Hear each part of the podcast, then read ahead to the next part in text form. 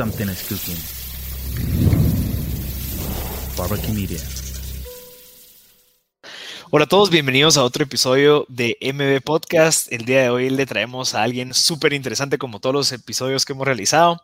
Eh, estamos celebrando la cuarta temporada de MB Podcast en donde vamos a hablar con emprendedores de tecnología. En este caso pues tenemos a Camila Sáenz. Ella, ella está residiendo ahorita en Taiwán. Ella está, bueno, terminando o a mediados de un PhD, o sea, un doctorado en, en la Universidad de Taipei, a que nos va a contar ahorita. Además es docente, además es emprendedor empresaria, además es fundadora, es emprendedora, es autora de un libro que nos va a venir a contar un montón de cosas. Son ese tipo de personas que están haciendo un montón de cosas eh, en otros países para que después, con todo ese conocimiento, esa experiencia que están agarrando global, como algo que comparte mucho Camila, que es esa visión global y esa como que apertura y perspectiva global, venir a aplicarla aquí a Guatemala, como una de las metas de Camila es venir a cambiar la realidad en nuestro país. Así que Camila, de verdad, buenos días allá en Taipei y buenas noches aquí en Guatemala. ¿Cómo estás? Hola Marcel, wow, qué, qué bonita descripción de mí misma, ni siquiera yo me presento así. Pero muchas gracias por tenerme aquí. Estoy súper emocionada de poder platicar y contar un poco de mi historia. Qué alegre, qué alegre. Mira, yo me enteré por ti porque yo tengo un amigo que creo que es compartido, espero que esté escuchando, Edgar, eh, el negro. Eh, me dijo, mira, mano, tenés que entrevistar a esa chava, está haciendo un montón de cosas, mira esta entrevista que la acaban de sacar, o creo que fue un lanzamiento de tu, de tu emprendimiento en donde te entrevistaron y que lo hablaste en, mandarín y que lo hablaste en inglés, que yo dije a la madre, no puede ser esta chava que pilas, eh, pero creo que qué bueno que nos contactaron porque eh, cuando empezamos a conversar contigo me di cuenta que compartimos bastante de esa visión global, de esa como que esa, esa hambre de querer exponernos a muchas otras culturas, de esa hambre de exponernos a idiomas distintos, a personas distintas. Y me encantaría empezar a platicar contigo sobre tu experiencia de voluntariado. O sea, tú empezaste a trabajar a los 14, a los 15 te fuiste a techo y de ahí pues te fuiste a, bueno, a un montón de países a, hacer voluntariado y has viajado, pero contame un poquito de dónde nace esa gana de querer exponerte y esa gana y esa curiosidad de conocer el mundo. Ah, yo creo que mi mamá tuvo muchísimo impacto en nosotros desde pequeños. Siempre fue viajar, era una prioridad para poder conocer otras culturas. Y siempre cuento la historia de un libro que tenía mi mamá de fotos en su sala, que tenía fotos de niños de todo el mundo. Y yo me podía pasar viendo ese libro el día entero y me encantaba. Y decía, yo quiero ir a conocer esos niños que son tan diferentes a mí. Esas fotos, ¿por qué se visten así? ¿Por qué son tan diferentes? Y creo que esa fue mi primera cosita de las fotos y empezar a viajar, creo. Pero, sí, pero, y, y después, o sea, creo que el primer paso que tomamos muchos es cabal y bueno, no sé si a ti te pasó, pero mucho, yo, yo una de mis metas antes de conocer Techo por mi país, que creo que es algo increíble, que creo que tú y yo compartimos también, es de, yo antes buscaba eso y yo decía, me quiero ir a otro país a, querer ayudar, me quiero ir a otro país a querer eh, enseñar idiomas y empezar a hacer un montón de cosas y mucha gente, bueno, no mucha gente, me acuerdo que mi tío me dijo, mira, eso lo puedes hacer aquí en Guatemala, existe esta organización que se llama Techo en donde están construyendo casas, fue cuando acababa en el auge de Techo en donde como que mucha gente se empezó a involucrar yo fui uno de los que me involucré, pero seguí y fui recurrente como por 25 campamentos. Entonces, como que creo que es algo que, que podemos comenzar a hacer, no necesariamente irnos a otro país a trabajar de voluntario, pero creo que eso abrió mi perspectiva a querer toparte con otras culturas, ser mucho más empático, conocer la realidad de tu país, especialmente para que después, conociendo esa realidad, digas, ok, existen muchas oportunidades, pero ¿cómo, cómo fue la tuya? Creo que en ese sentido de empezar en Guate también fue por lo mismo de que empecé a hacer voluntariado y a donar mi ropa, a donar mis juguetes desde muy pequeña. Y creo que entender el privilegio que tuve desde pequeña, o sea, de que no todo el mundo en nuestro país vive de la misma manera que nosotros vivimos, fue algo que siempre lo entendí, pero nunca lo entendí tanto como el techo. O sea, yo me iba a campamentos eh, con el colegio a ser traductora de inglés a español con, con HELPS y otras organizaciones que vienen como que doctores gringos y necesitan como un traductor para ayudar con las gentes de las aldeas. Entonces yo hice, yo hice eso por bastante tiempo en el colegio, pero no fue hasta techo que realmente dije, a la gran, o sea, estas niñas viven a 30, 40 minutos de mi casa y es una realidad tan diferente que, que ahí fue donde todo empezó. Y hice, ajá, estuve en techo como por cuatro años y desde pequeños también mi hermano y yo sabíamos de que no íbamos a estudiar en Guate, la universidad. Entonces también era así como, bueno, voy a tratar de hacer todo lo que pueda mientras esté en Guate. Ya a mis 18, chao, bye, me tengo que ir, no sé a dónde, pero me tengo que ir. Entonces así empezó, o sea, realmente Techo fue para mí lo que me cambió la vida y, y lo que siempre es como, bueno, tengo que regresar a Guate en algún momento y hacer algo.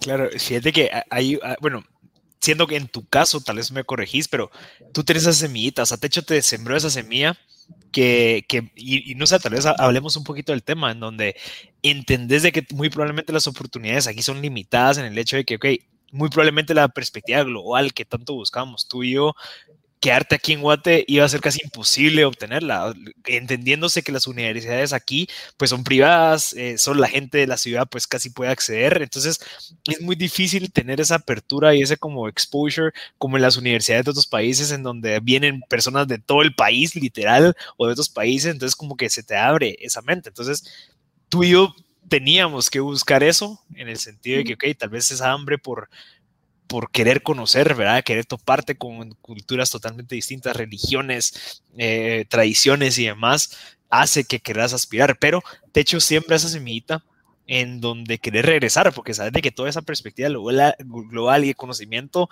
te va a servir para regresar a decir, bueno, ok, ya, ya regresé, tengo mis contactos, tengo mis conocimientos, mi experiencia para aplicar algo totalmente global aquí en Guatemala. cómo lo ves? Es, es, exactamente eso, o sea, siempre, o sea, no, no, tengo que repetir lo que acaba de decir, honestamente, eh, pero eso era lo que yo quería, o sea, cuando empecé a viajar, yo decía, necesito entender cómo otras ONGs funcionan en otros países del mundo, o sea, qué tipo de voluntariados existen en otros países del mundo, como que para tal vez algún momento poder replicar el mismo modelo en Guate. Eh, y sí, o sea, de hecho fue eso de que entendí que que todo era tan diferente y que yo quería ver más de lo que, que, era diferente. Y siempre era como que, bueno, hay una oportunidad, le digo que sí, no importa si va a ser mala o no, o sea, es una oportunidad, vámonos. Entonces, así fue como para estudiando en Taiwán, así fue como todo me ha salido.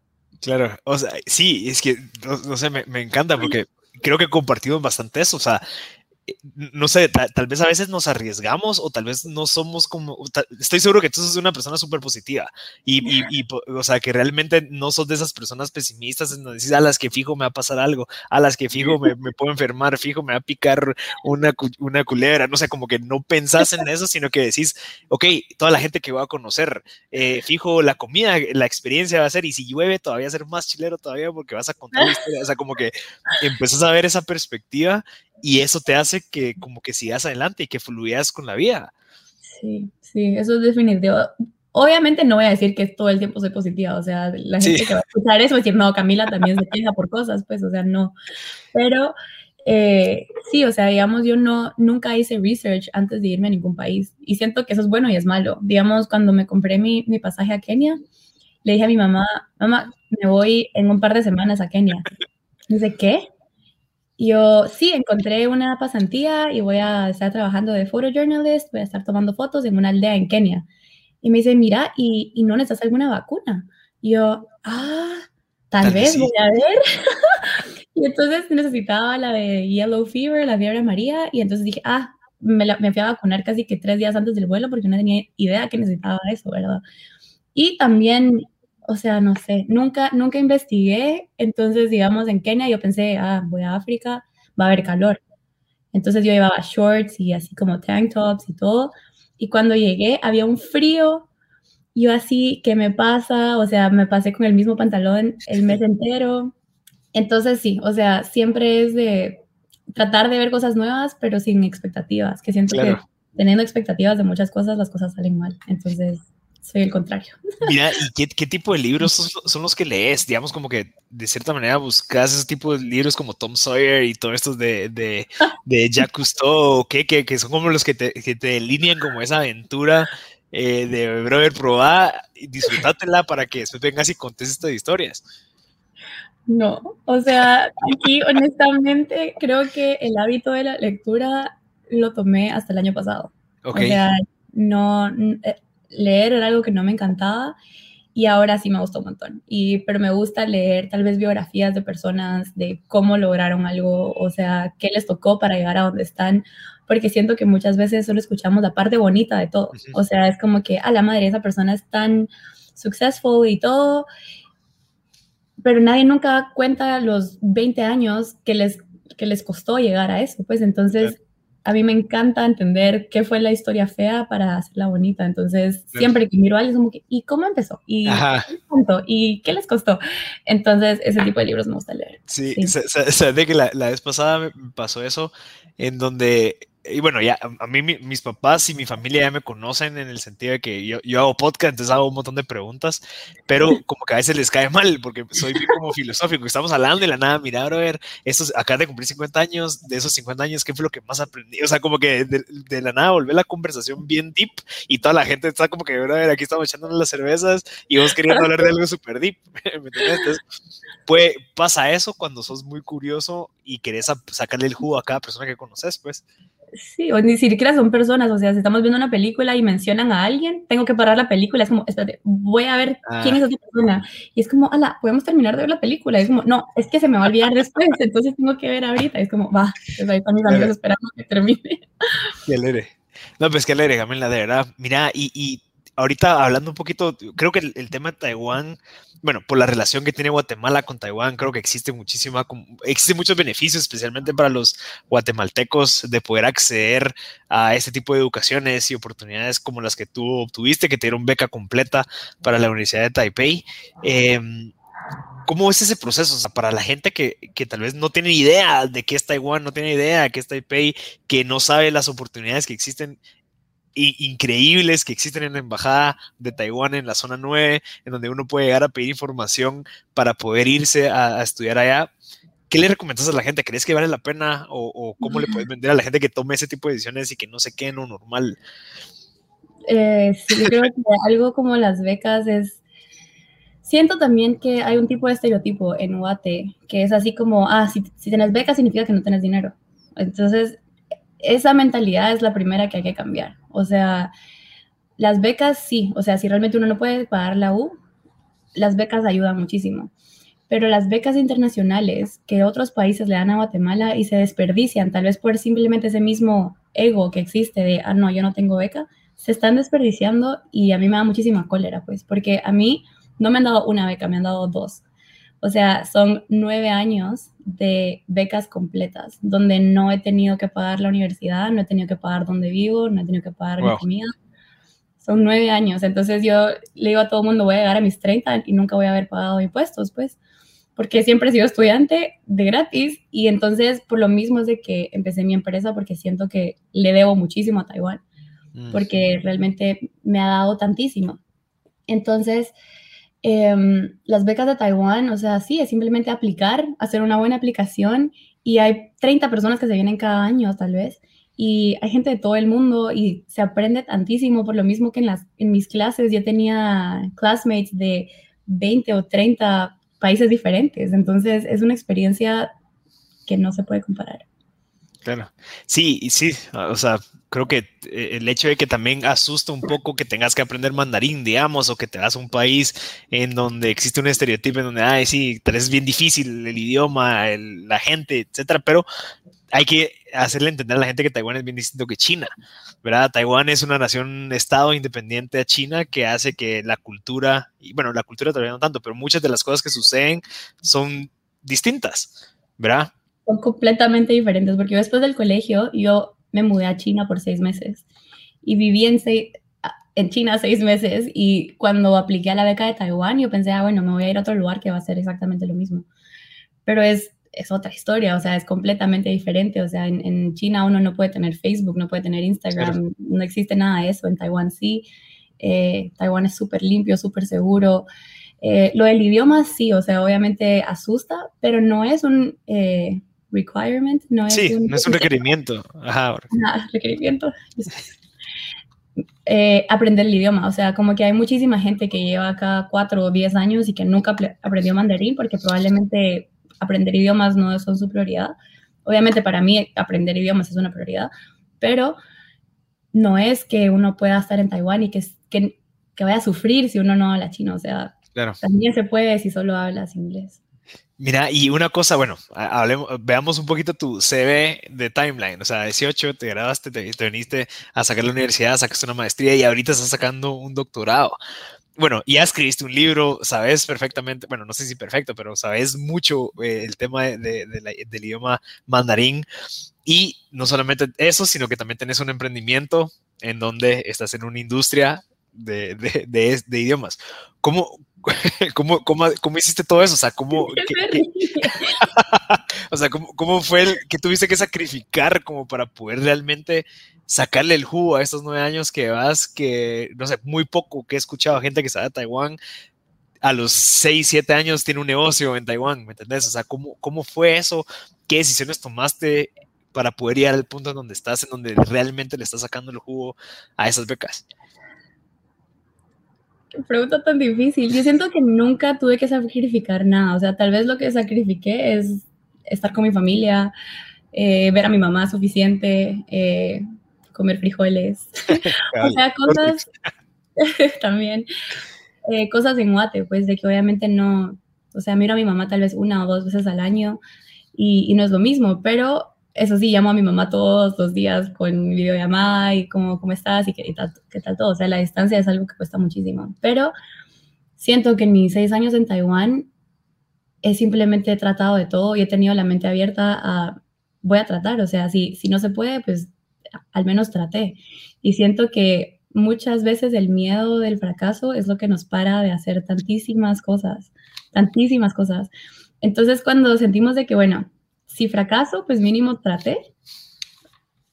Cambia la perspectiva y a uno le dan más ganas de probar de todo. O sea, hay muchísimas veces que yo he dicho, no, no, no, no, yo no puedo hacer esto, ¿qué voy a ir a hacer yo solita haciendo esto? O me voy a un montón de reuniones donde todas las reuniones son en chino y tal vez soy la más pequeña y todos me miran así como, ¿qué estás haciendo aquí? Y trato de que no, esto no me afecta, aquí voy.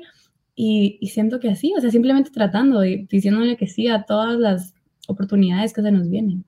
Y, y, y, tenés como que en la, bueno, no sé cómo, cómo, cómo te ves en 10 años, como que contando estas historias como un caso de éxito, decir, ok, tenés tanta confianza en ti mismo que sabes que lo vas a lograr, que por eso es de que probás para que cuando lo logres voltees y digas, mucha, si se puede, yo hice aquello, me pasó aquello, me pasaron estas mil historias, como para, para inspirar, o cómo lo ves siento que no, no es tanto la confianza, simplemente decir, bueno, al menos lo traté, como le, como le digo, o sea, en 10 años probablemente no voy a estar haciendo ninguna de las cosas que estoy haciendo ahorita, así como hace cuatro años yo sentía que era full time mochilera y full time fotógrafa y estudiante y fue otra etapa de mi vida, entonces siento que como miro mis, mis, etapas de la vida es como, ah, qué, qué bonitas fueron y las quiero disfrutar al máximo y solo no arrepentirme de no haber tratado algo. Claro.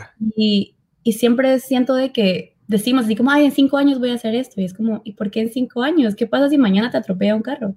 O sea, nunca se sabe qué va a pasar mañana. Entonces, ¿por qué estás planeando cinco años y no sabes qué va a pasar mañana? Entonces, siento que es día a día y decir, bueno, hoy voy a tratar lo máximo y voy a tratar de hacer cosas diferentes y me voy a poner out of my comfort zone, sentir ese adrenaline rush un poquito. Es como que si no estoy sintiendo, si no estoy sintiendo ese adrenaline rush constantemente, siento que me aburro y que no estoy haciendo algo diferente. qué interesante, qué, interesante, porque yo acabo, yo tengo un mailing en donde le mando un, un correo a toda la gente que, que, escucha el podcast, que se suscribe, y el, exactamente el tema de hoy fue eso. O sea, ¿cuándo fue la última vez que fallaste en algo? Porque el hecho que no falles significa que, o sea, el hecho que no estés fallando, el que no hayas fallado algo en los últimos seis meses, porque no estás probando cosas distintas o no te estás arriesgando. Es como que te juro que me puse a pensar yo, o sea, yo este año, siendo abril, a mediados de abril, yo digo, o sea, cada mes he hecho alguna estupidez o he hecho, he, probado hacer algo o han aparecido oportunidades nuevas que las he agarrado y les he dicho que sí, como tú lo haces, que me han cambiado totalmente en los últimos cuatro meses, ¿me entendés? O sea, que, que realmente existe esa, o sea, como que existen esas oportunidades que si uno las agarra, se aferra y lo hace bien, o sea, como que subís de nivel, ¿me entendés? Entonces ya empezás a ver como que distintas cosas y empezás a decir, pucha, si yo no hubiera tomado esa decisión, algo que tú me decías, Connected Dots, si yo no, si yo no vuelto a ver y yo no hubiera empezado el podcast hace cuatro años, a pesar de que nadie está haciendo un podcast, a pesar de que nadie está hablando de eso, no hubiera pasado muchísimas cosas de las que están pasando ahorita. Entonces, ahí es donde creo que refuerzo lo que estoy diciendo, donde que decir que sí, ojo, que, se, que sean alineados a lo que tú crees que es como que lo que hay que hacer, ¿verdad? Porque algo que tú también mencionabas es de que tú no le decís que sí a cualquier proyecto. Al contrario, ahorita que tú sos docente, estudiando tu PhD, siendo la cofundadora de una empresa de tecnología, bueno, con tu novio, o sea, ya ahorita tu tiempo es súper, súper limitado como para decir, ok, ¿a qué le digo que sí? ¿Me entendés? Sí. sí, cuesta, cuesta y, y algo que yo le pregunté a uno de mis mentors fue así como que, how do you balance your life, ¿verdad? Porque este señor hace tantas cosas en su vida, o sea, tantas. Es, ahora es como el CEO de, digamos, tío de Guatemala, pero es el CEO de, de, Taiwán. Eh, es el, el co-founder del acelerador más grande de Asia, hace mil cosas. Entonces, en una de las reuniones yo le pregunté así como, how do you balance your life? Y me dijo, no, yo no, I don't balance, I only prioritize. Yeah. Yo así, ah, ok, entonces no se trata de balance, sino que se trata de, de darle prioridad a las cosas que, que, ahorita son importantes. Y creo que esa frase a mí me ha funcionado un montón, porque yo estaba tratando de balancear mil cosas al mismo tiempo y me estaba volviendo loca y sentí que me iba así como burnout en algún momento, porque quería hacer todo al mismo tiempo. Y siento que he aprendido a, a, a darle prioridad a las cosas, así como, bueno, ahorita soy docente en la universidad, tengo que enfocarle, voy a darle examen a mis alumnos, etc. El miércoles tengo que trabajar en mi empresa. El jueves tengo que estudiar porque tengo un examen de doctorado. Entonces es poco a poco y no tratar de hacer todo al mismo tiempo. Y cuando, cuando te referís a no balancear, eh, te referís a que cuando tratas de balancear le querés dedicar la misma cantidad de tiempo a todo, cuando no hay que hacerlo así, sino que hay cosas que requieren más de tu tiempo y hay cosas que requieren menos de tu tiempo, o hay cosas que ni siquiera deberías estar haciendo. También. ¿Cómo lo ves? Creo que es la combinación de las dos, o sea, como que antes yo estaba haciendo cosas porque sentía como que, y si no voy al cumpleaños de esta amiga, se va a enojar conmigo, y es como, no, o sea, en este momento no puedo ir a su cumpleaños porque tengo que estar haciendo otra cosa, no, no me hace mala amiga. Entonces, es simplemente aprender qué es lo importante en este momento y, y, no dividirnos en mil personas porque no se puede. O sea, simplemente hay que darle prioridad a lo que importa en ese momento y hacerlo lo mejor posible. ¿Y cómo, cómo identificas, o sea, alguien que está tratando de balancear su vida, digamos, sí, quiero ir al gimnasio, quiero uh, empezar mi empresa, pero tengo que trabajar, tengo un novio, tengo que cocinar, ¿cómo, cómo de cierta manera tú hiciste como para valorar cada una de las cosas para identificar, ok, esto es lo más importante ahorita, eh, de, después lo segundo, lo tercero y así, porque creo que ese es un reto que todos tenemos. O sea, mm. no es algo que, que, que, sea como solo los que están emprendiendo o no, sino que cualquiera con un buen balance de vida puede, bueno, con unas buenas prioridades en su vida puede avanzar así como tú has avanzado. Eh, creo como, como digo, o sea, tal vez le he dado como que un día a cada cosa o cierto horario a cada cosa. O sea, digamos, antes yo me despertaba súper tarde y quería dormir más. Era como que no, ahora me estoy despertando a las 5 de la mañana y salgo a correr y hago ejercicio en la mañana porque si no, es mentira. Cuando regreso a la casa es como que ¡ah! quiero dormir y ya no hago ejercicio. Entonces empecé a subir de peso. Dije, oh, oh, ¿qué me está pasando? Entonces dije, bueno, si quiero hacer ejercicio y mi salud y todo es prioridad, tengo que despertarme más temprano. Claro. Entonces cambié mi horario de hacer ejercicio en la tarde para la mañana. Después, digamos, como le digo, o sea, mis lunes son para tener clase, los martes son para yo dar clase en la universidad, los miércoles, jueves y viernes son para la empresa. Entonces los divido por días, pero me imagino que hay otras, otras personas que lo pueden dividir por horas, pues, o sea, antes de las 12 tengo que trabajar en A y el, después del almuerzo trabajo en B. Pero la cosa es de que yo antes estaba tratando de trabajar en A y B todo el día. Claro. Entonces ya se vuelve súper complicado. Interesante. Yo nunca he probado hacerlo por días. Yo siempre lo pruebo por bloques. Como que, ok, de, digamos de 8 a 12 voy a trabajar en esto. Después de 12, bueno, de 2 a 1 almuerzo, de 1 a 4 pruebo a hacer aquello. Pero no sé si a ti te pasa lo mismo y por eso es de que tú lo haces así, pero como que ese momentum que uno agarra, cortarlo para empezar otra cosa, es donde te afecta y ya no dejas que fluya como que esa creatividad y esa pasión.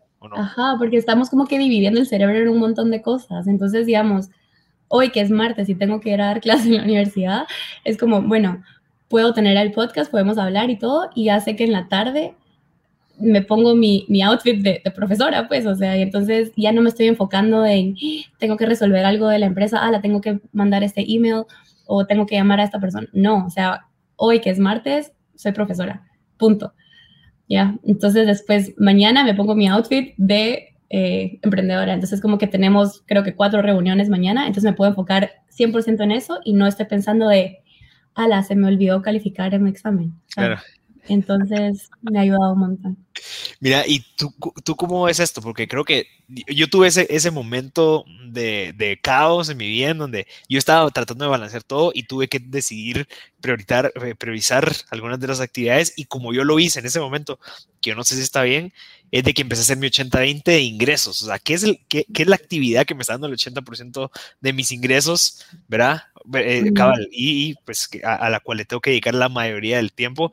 Y empecé a encontrar como que esos patrones y a base de eso fue que empecé a trabajar como que, ok, a ese a esa actividad que me genera la mayor cantidad de mis ingresos es la que le voy a dedicar más tiempo porque obviamente es la que me ayuda a sobrevivir, pero de cierta manera rezagas muchísimas de las otras cosas como hobbies, como, como actividades que ayudan a que suceda ese 80%. O sea, como que no sé si se puede como racionalizar a números, entendiéndose que también existen muchísimas cosas como, no sé, la pasión, el momentum, eh, ¿verdad? Porque algo que algo que yo estoy haciendo ahorita, tal vez no lo que quiero estar haciendo en dos años, ¿verdad? Sino que me está ayudando a llegar a, hacer eso, pero entonces tenés que dejar espacio a crear otras cosas y darle espacio a esa creatividad. No sé si me explico. Sí, sí, seguro. Yo, yo definitivamente no lo hago con los números y el, el amount of money que me viene, o sea, no es por los ingresos, porque digamos, mi, mi startup es probablemente lo que menos me trae dinero ahorita, pues.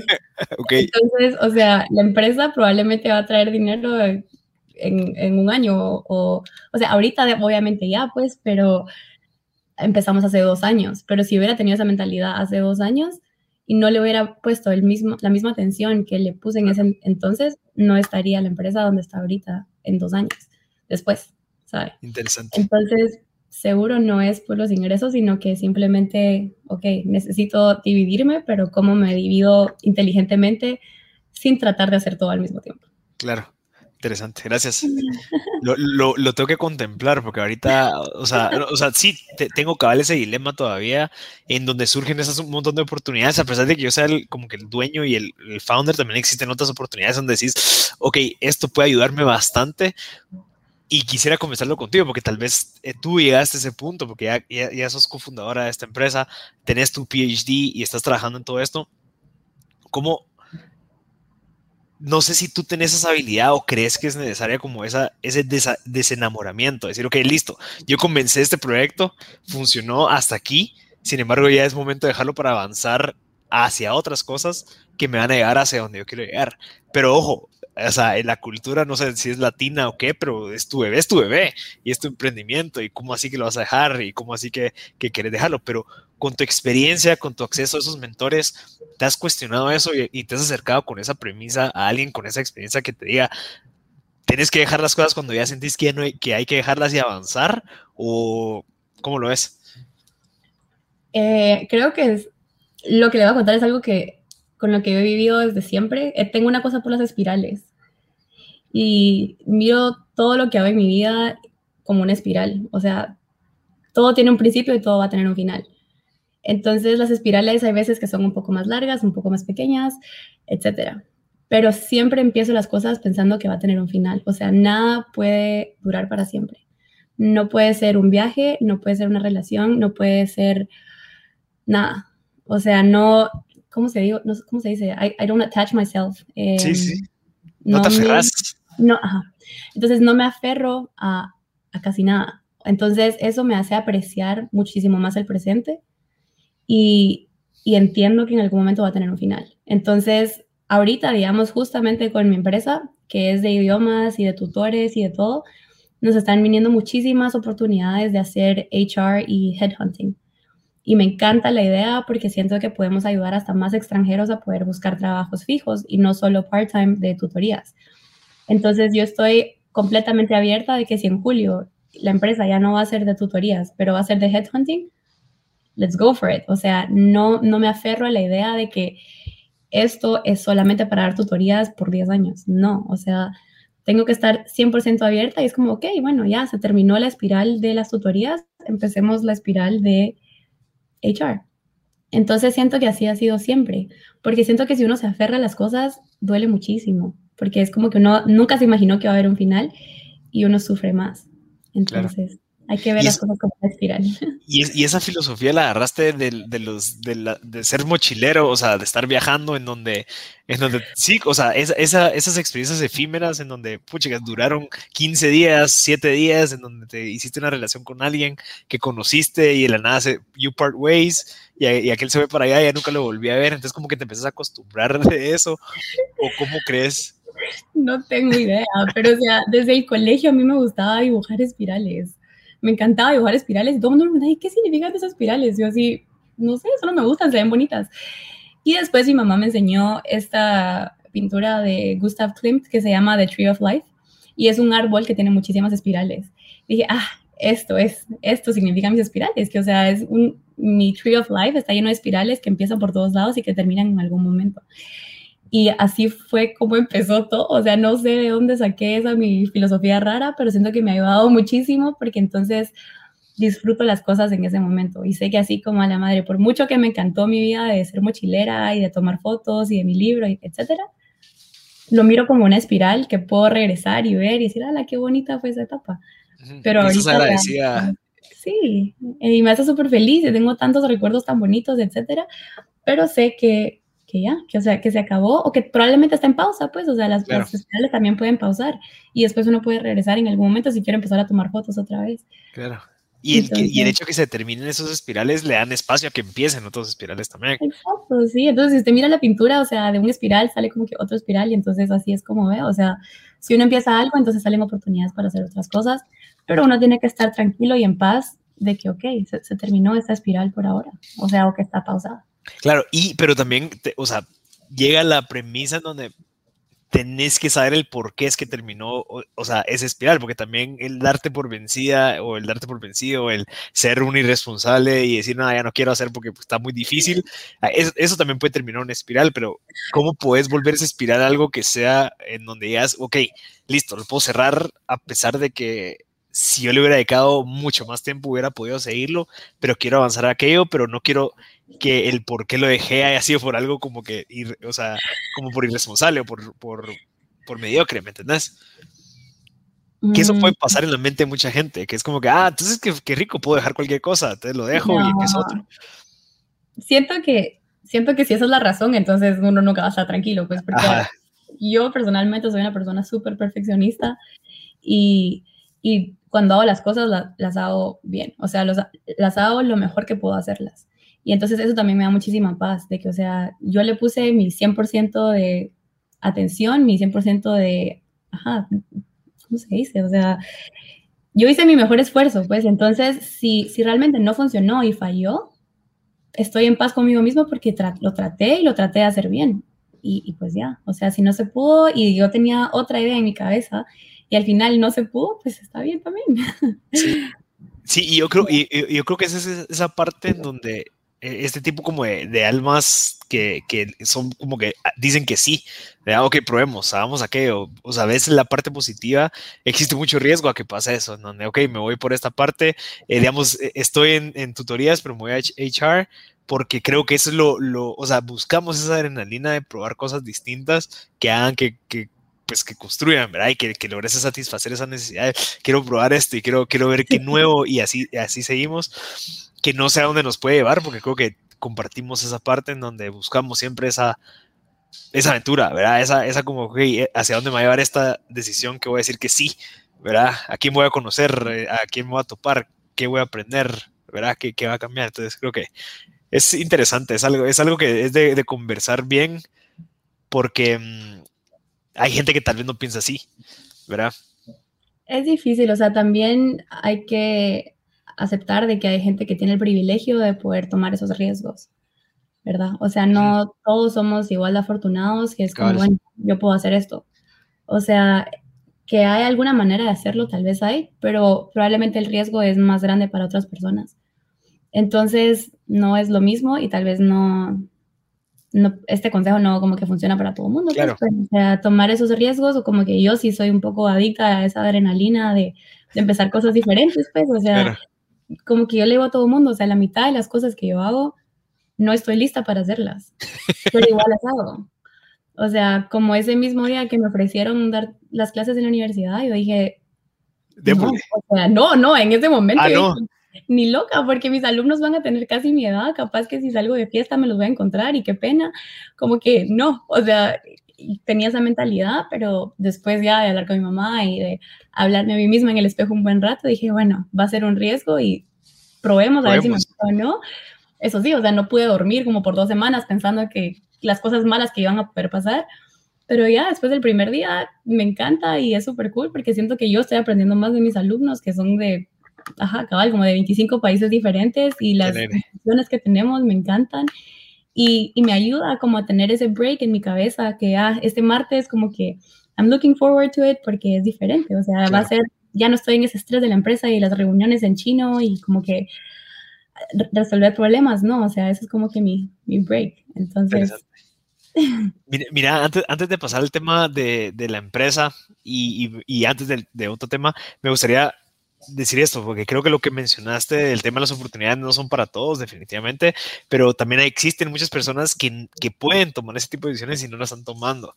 Y creo que eso es como una llamada a decir, bueno, ver, vos que podés, digamos, vos que tenés la capacidad de arriesgarte, porque tal vez tenés, no sé, si te lograste graduar, tenés un, un como respaldo que puedes arriesgarte y poder regresar en cualquier momento y seguir avanzando y poder hacer este tipo de cambios, aprovecharlo porque hay personas que no pueden hacer eso y las personas quisieran tener esta posición para hacer ese tipo de cosas, ¿verdad? Entonces quería concluir con eso y me gustaría avanzar con el tema de los mentores. Mencionaste que tú tenías un mentor y creo que has mencionado bastantes veces que tenés otros mentores.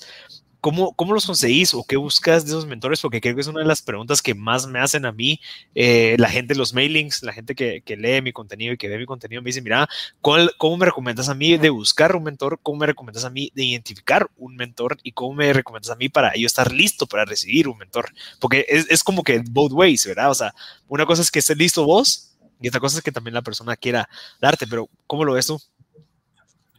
Creo que también tenía esa, esa duda por muchísimo tiempo y ahora que lo pienso es como, ah, es cierto, ahora yo tengo mentores y no sé ni cómo pasó, o sea, pero siento que yo soy una persona que, que, le encanta estar de arriba para abajo en un montón de eventos y todo, y me encanta hacer networking, y entonces yo me pongo ahí, o sea, es como que yo voy y conozco a la gente, y como que antes de irme es como que, ala, como que puedo tener tu LinkedIn, y después mando un mensaje así como, ala, muchísimo gusto por conocerla ayer, eh, me encantó platicarle, etcétera.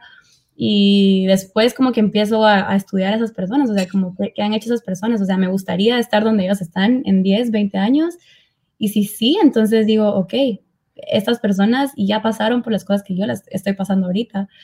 Entonces, eh, ajá, o sea, o las invito a tomar un café o que va a la que podemos ir a almorzar y simplemente es como build up that relationship, ¿no? Es como que hola, mire, puede ser mi mentor. No. No, ¿Cuánto cobra la hora? O sea, es simplemente de, de construir esa relación y entender, como que ponerlos a ellos en la posición y como que hacerlos recordar de que hace 10 años estaban en la posición donde nosotros estamos y que ahora necesitamos a alguien que tenga esa experiencia. Y, o sea, es impresionante cómo muchísimas personas en serio les encanta como que give back, o sea, como que les gusta dar de su tiempo y, y como que guiarnos un poco, darnos un poco de ideas. O sea, un mentor no es como que alguien que nos va a decir qué hacer.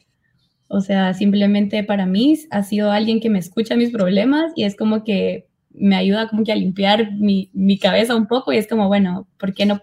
Tal vez, tal vez puedes hacer A, B o C, o sea, puedes ir a tratar estas cosas. Y, y simplemente nos dan una perspectiva diferente de cómo hacer las cosas o por dónde empezar o qué cambiar.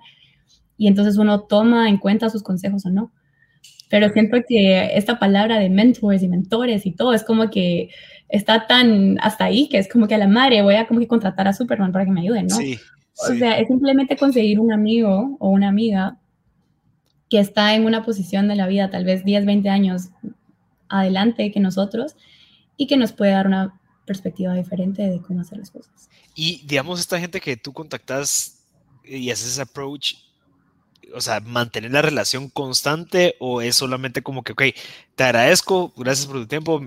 Estoy seguro que también existe una como estrategia de, de ayudarlos también como, mira, te, te, doy este contenido, mira, te puedo dar este contacto que creo que te serviría para tu empresa, pero ¿cómo haces para llegar al punto en donde ya, ya tienes la suficiente confianza como para decirle, mira, no sé qué hacer, eh, no sé si vender mi producto aquí, no sé si hacer aquello, mira, esos inversionistas quieren entrar, o sea, ¿cómo, cómo llegas al punto donde ellos ya puedan responderte una pregunta de un sí o un no que pueda cambiar el rumbo de tu empresa? Creo que es esa misma relación de la que hablo, o sea, los miro como amigos. Entonces, cuando digo que son amigos, yo les cuento todo, pues es como que, ala, hice esto, hice aquello, como que conocí a esta persona, como que ellos me llegan a conocer como una amiga. Entonces, entienden por lo que estoy pasando y digamos las cosas que valoro, las cosas que no, no me gustan, o sea, cuáles son mis metas, o sea, como que llegan a entenderme de la misma manera que me entienden mis amigas. O sea, no es como que un desconocido que va a decir así, hace esto, porque yo creo que es así, no. O sea, yo miro a mis mentores como mis amigos, entonces me conocen tanto que si la estoy pasando mal, ya puedo mandarles un mensaje y decir así como, ala, tengo un problema o como que se nos acercó este inversionista y no sé qué hacer al respecto porque no sé si quiero dinero de otra persona en mi empresa. Y ellos son los mismos que me dicen, ok, cuando tenés tiempo? Vamos por un café. Entonces, ajá, es simplemente una relación como una amiga, pues, de que, que uno le pida un consejo. Ajá. Ya, es que sí, creo que, creo que esa misconcepción es la que existe porque todos ven cabal ese mentor como alguien que una vez te va a decir y una y que tenés cinco minutos para pensar 20 ideas, o sea, como que existe ese, esa cosa en donde tenés que tener algo súper atractivo para que esas personas como que te pongan atención, pero el caso tuyo, o sea, tú realmente creas la relación en donde, mira, te puedo llamar para contarte y como que creas eso interesante. Sí, o sea, he tenido, veces donde mi, mi, una de mis mentoras como que fuimos a almorzar y ella se puso a llorar porque se había peleado con su esposo. Y yo así como, ¿y qué hago, verdad? Y entonces me dice, ay, perdón, pero estoy llorando, yo nunca lloro en frente de otras personas, que no sé qué. Y me dice, pero me siento súper cómoda hablando contigo al respecto. Y es una, es una señora de cincuenta y pico de años que tiene una posición altísima en Taiwán y estaba ahí llorando a la mitad del restaurante. O sea, llegamos a ese, a ese nivel donde realmente ella me puede contar de sus problemas personales y, yo de los míos, pues, y es una cosa que les mando un mensaje, sé cuándo es su cumpleaños, o sea, si voy a un evento a dar una charla, como que le mando fotos, así como, ay, mira, como que voy a dar una charla, que no sé qué, estuvo súper cool, o sea, como que las mantengo ese contacto como le contaría a una mi amiga lo que estoy haciendo con mi vida, no es como, ay, voy a conocerla una vez y voy a esperar que me va a solucionar mi vida y chao, bye, nunca los voy a volver a ver, ¿no? Es una relación que de seis meses, de un año. Claro poco a poco. Y eso es lo mismo con hombres también. Con, mis mentores. Ajá, como que mentores hombres, digamos, ya señores, no sé, tal vez es más fácil con mujeres. Estaba preguntando así como con mis novios. no, no, no, no, mentores hombres. Em, con mis mentores hombres, la verdad que tengo más mentoras mujeres, porque siento que siendo una fundadora mujer, las mujeres pueden entender mi problema mejor que un hombre.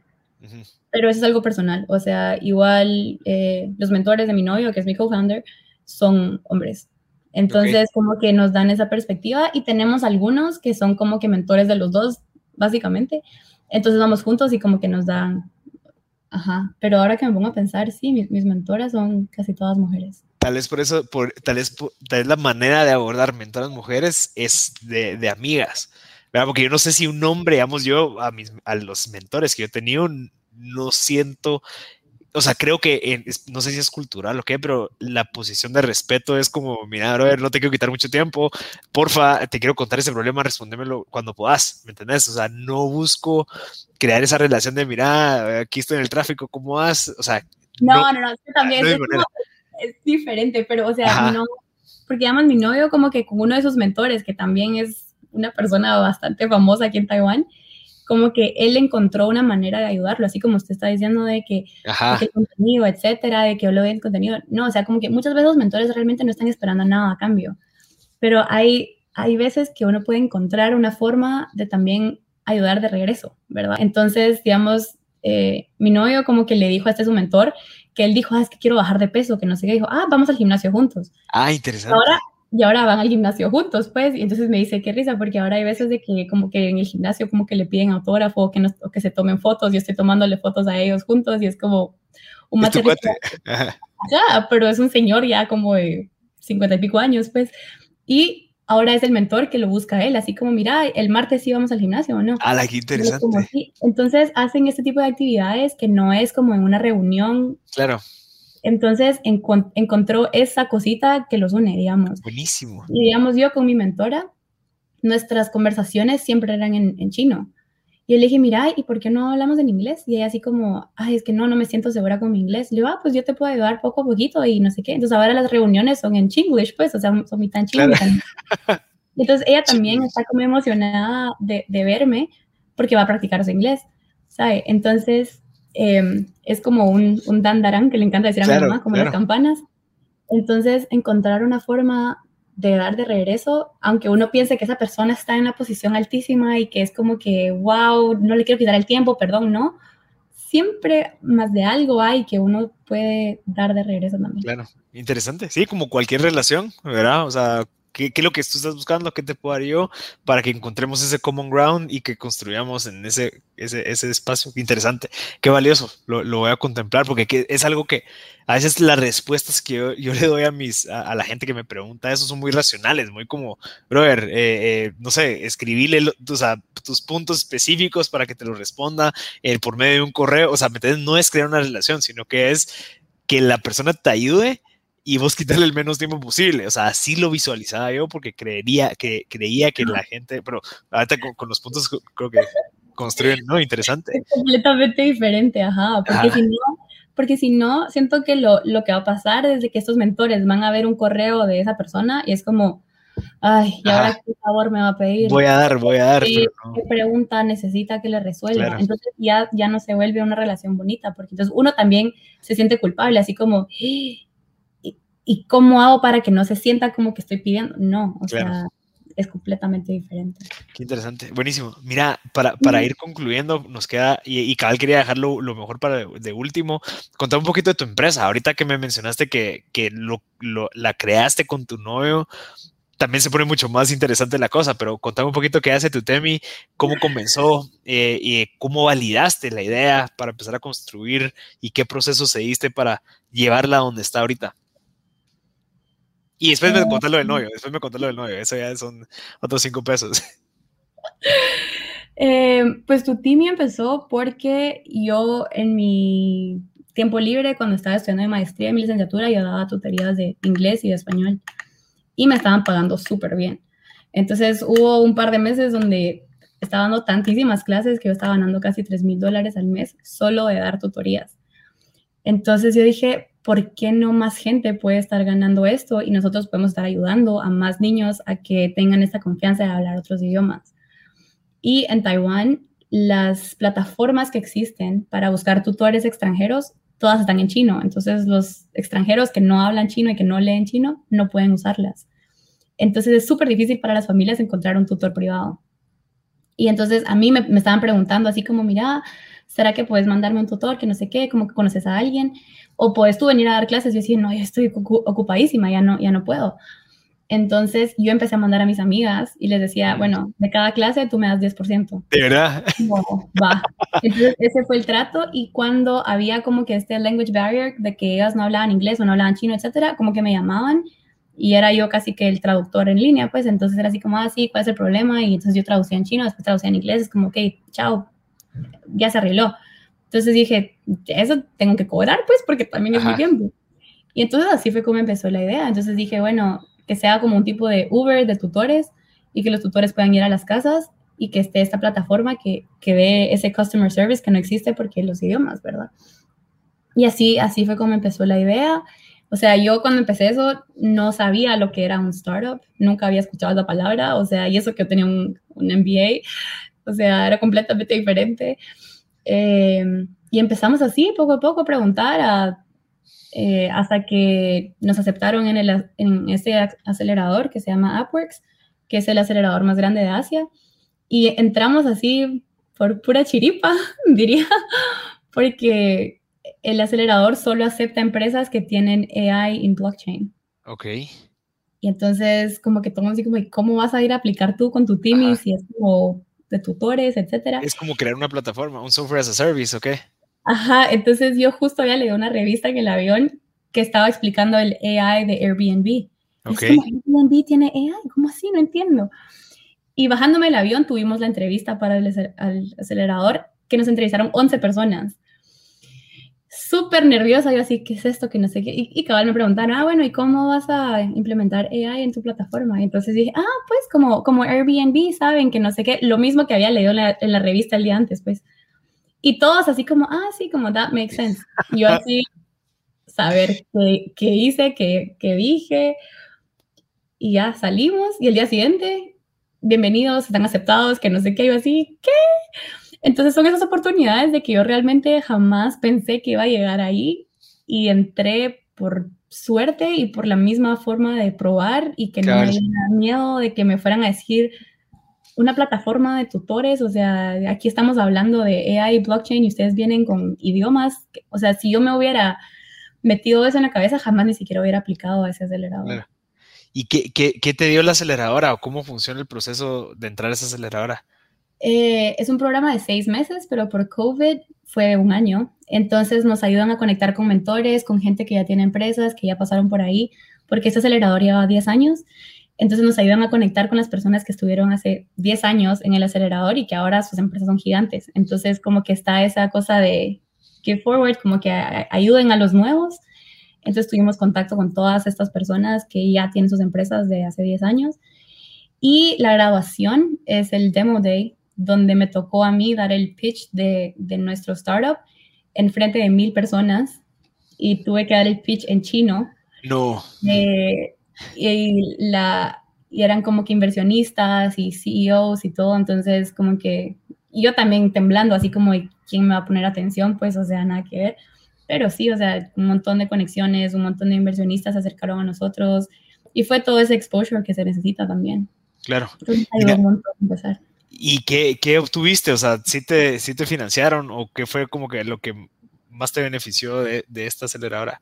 Creo que las conexiones que tenemos ahora, o sea, todo, todo, muchos de los mentores que tenemos ahora es porque los conocí por ahí, porque, o sea, si no, es gente que yo realmente nunca, siendo extranjera, teniendo 25, 24 años, nunca ni me hubiera volteado a ver, pero ya estando ahí es como que se, se, me abrieron muchísimas puertas. Y sí, o sea, sí nos, sí nos ofrecieron el dinero y todo, pero no, no estamos buscando ahorita eso del dinero. Me, me, da como miedito pensar de que si uno tiene dinero de otra persona, es como que uno ya empieza a trabajar para esa persona. Sí, sí. Entonces, eh, todavía no. Pero y ahorita entonces tú, tú, sos como que la, la única socia con tu novio en la empresa y no piensan buscar inversionistas porque no los necesitan porque pueden crecer sin plata.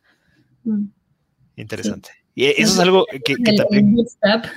Ajá, cabal. Y, eso es algo que también como que es otra misconcepción de que la gente cree que necesita plata para comenzar cuando lo que necesitas es creatividad, como lo que tú hiciste. O sea, ¿qué pasa si empiezo a buscar a mis amigas, los pongo en contacto, yo llamo, me quedo con un 10%, ya validaste y ahora empiezo a buscar una aceleradora? O sea, como que sí se puede, ¿me entendés? Sin tener que decir, ah, es que necesito desarrollar una plataforma en donde todo se... O sea, no necesitas la gran infraestructura para validar que realmente funciona un negocio como para poder empezar a trabajarlo. Sí, exacto. O sea, con lo mismo, de tratar y no, no tener ese miedito, ¿verdad? De que, o sea, hay muchos negocios que obviamente necesitan esa inversión, pues, o sea, si es un restaurante, si es claro. algo, ¿verdad? Pero, o sea, si uno quiere empezar un startup, o sea, yo siento que uno encuentra la manera de ese gray area donde no necesitas de dinero. Creo que hay un libro que se llama The Power of Broke.